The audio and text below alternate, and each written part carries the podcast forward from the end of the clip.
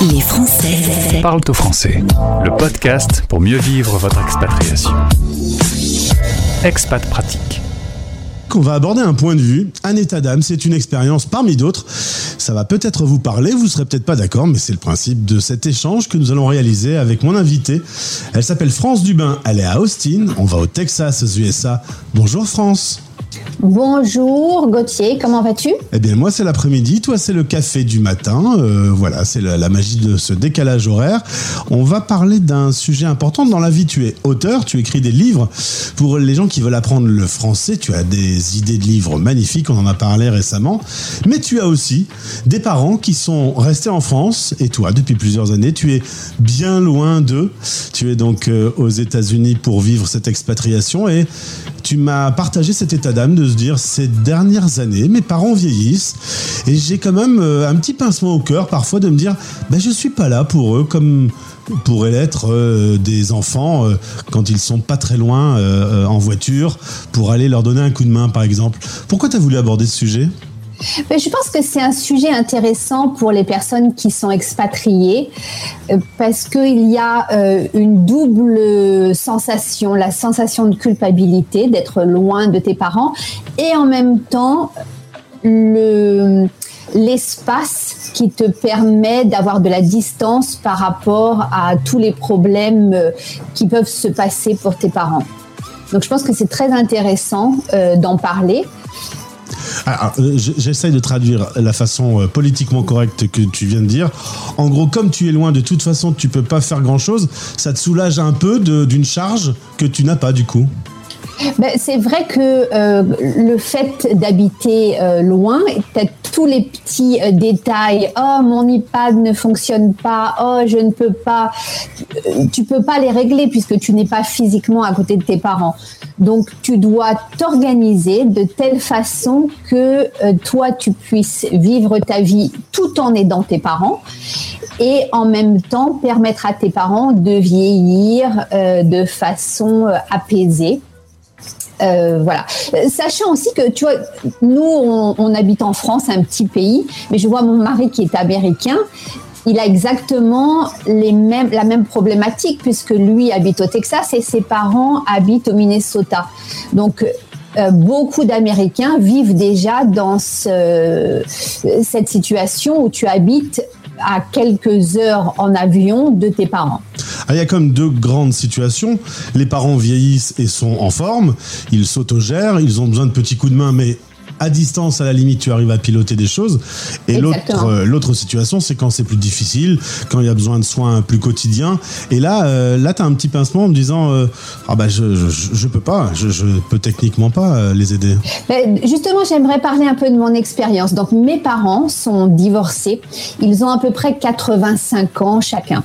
Un habite en banlieue parisienne, l'autre euh, proche de Lyon, dans une ville qui s'appelle Romans-sur-Isère tous les deux, en fait, euh, on, sont tombés malades pratiquement en même temps. Ma mère, elle a été diagnostiquée avec la maladie d'Alzheimer.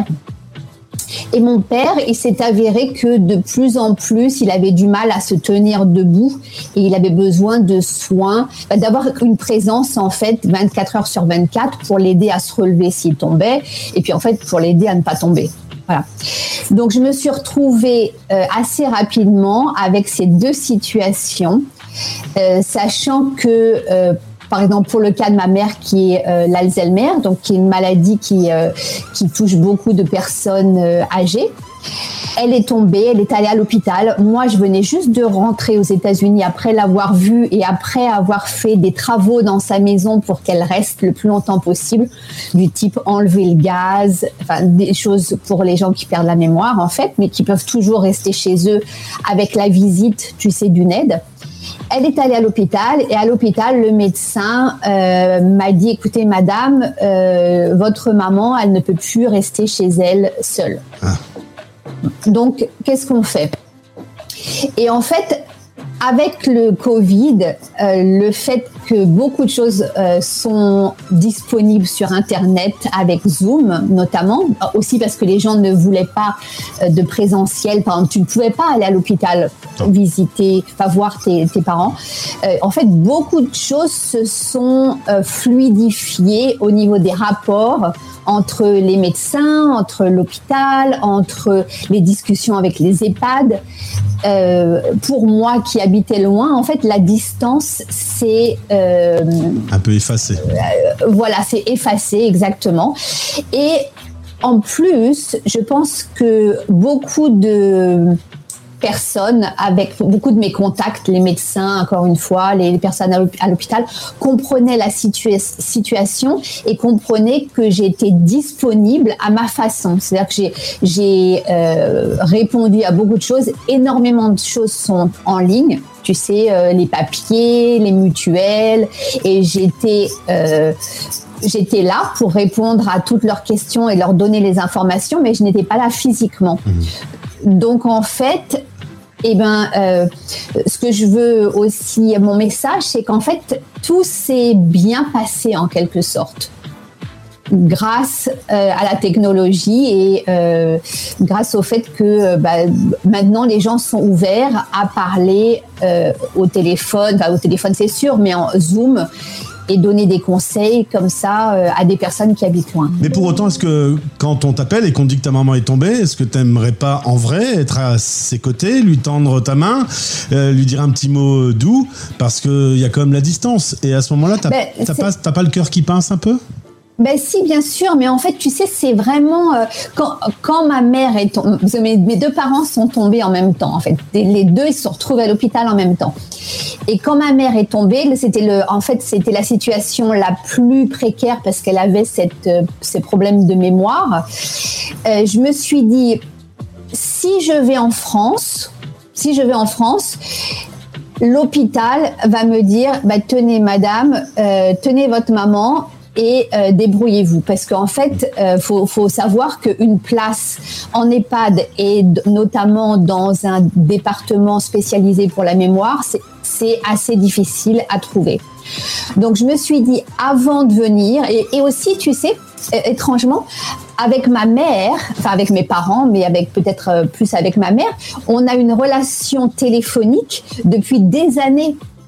Tu vois ce que je veux dire? J'ai pas besoin d'être physiquement à côté d'elle pour qu'elle sache que je l'aime et que je l'apprécie. Mon papa, c'est la même chose parce que ça fait 20 euh, ans que j'habite euh, en France et que, euh, pardon, 20 ans que j'habite aux États-Unis et que, ben voilà, on a une relation par la voix. on, on sait. D'ailleurs, quand après elle a déménagé en tu sais, dans cet établissement pour les personnes avec des problèmes de mémoire. le personnel était super sympa. Ils m'ont dit, est-ce que vous voulez qu'on fasse des FaceTime? Est-ce que vous voulez voir? Et j'ai dit, si vous voulez de temps en temps, mais en fait, euh, avec ma mère, on se parle au téléphone depuis des années, pratiquement tous les jours, parfois deux fois par jour. Et c'est ça notre relation. Tu vois, on, on connaît notre voix, on n'a pas besoin de se voir, on n'a pas forcément besoin de se, de se toucher la main, euh, mais on sait que euh, la relation est là et je vois d'autres personnes qui sont proches de leur, enfin, physiquement proches de leurs parents, qui au bout de trois jours pètent les plombs parce que euh, j'en peux plus, tu vois, mon père me demande ça, ça, ça, ça, ça, et moi j'ai besoin de vivre ma vie. Là, tu as tu as, tu es là, tu es prête pour faire des choses, mais tu as aussi cette distance qui te permet, dans le long terme, de, de ne pas t'essouffler et de, et de prendre soin de toi. Je comprends bien. Les années euh, qui vont arriver vont être de plus en plus difficiles, difficiles sans doute, eu égard à, leur âge avancé et à leur maladie. Euh, comment tu vois l'avenir? Comment je vois l'avenir? Eh ben déjà bon, donc mes deux parents, encore une fois, ils habitent pas dans la même ville, ils sont tous les deux dans euh, maintenant dans euh, des, des, espaces pour eux. Donc mon père il est dans un EHPAD euh, à côté de la ville où il habitait, et ma maman elle est dans aussi un établissement qui est spécialisé pour les personnes avec la mémoire. comment donc donc en fait moi je suis maintenant je suis rassurée Mm. parce que je sais qu'ils sont bien.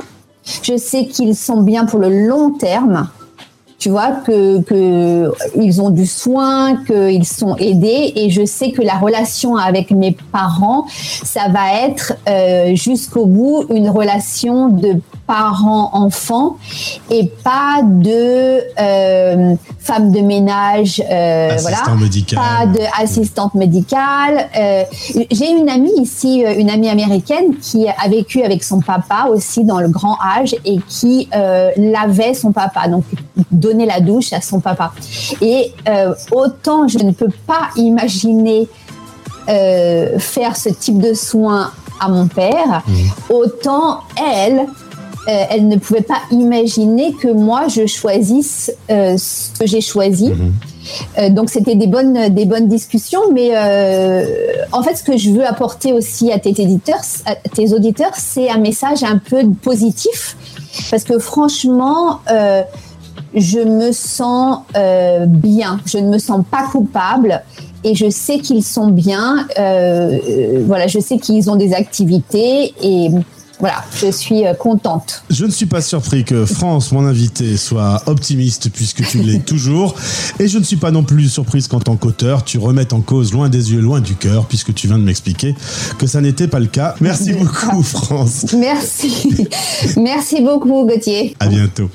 À bientôt. Les Français parlent au français. Parlent au français. En direct à midi, en rediff à minuit. La radio des Français dans le monde.